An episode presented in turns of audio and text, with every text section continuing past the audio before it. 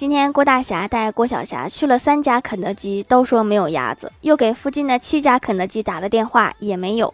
郭小霞说：「妈咪，我好饿，我不要玩具了，咱们先去吃行吗？」郭大嫂说：「和你有什么关系？那个玩具是我玩的。」谁会不想要一只可达鸭呢？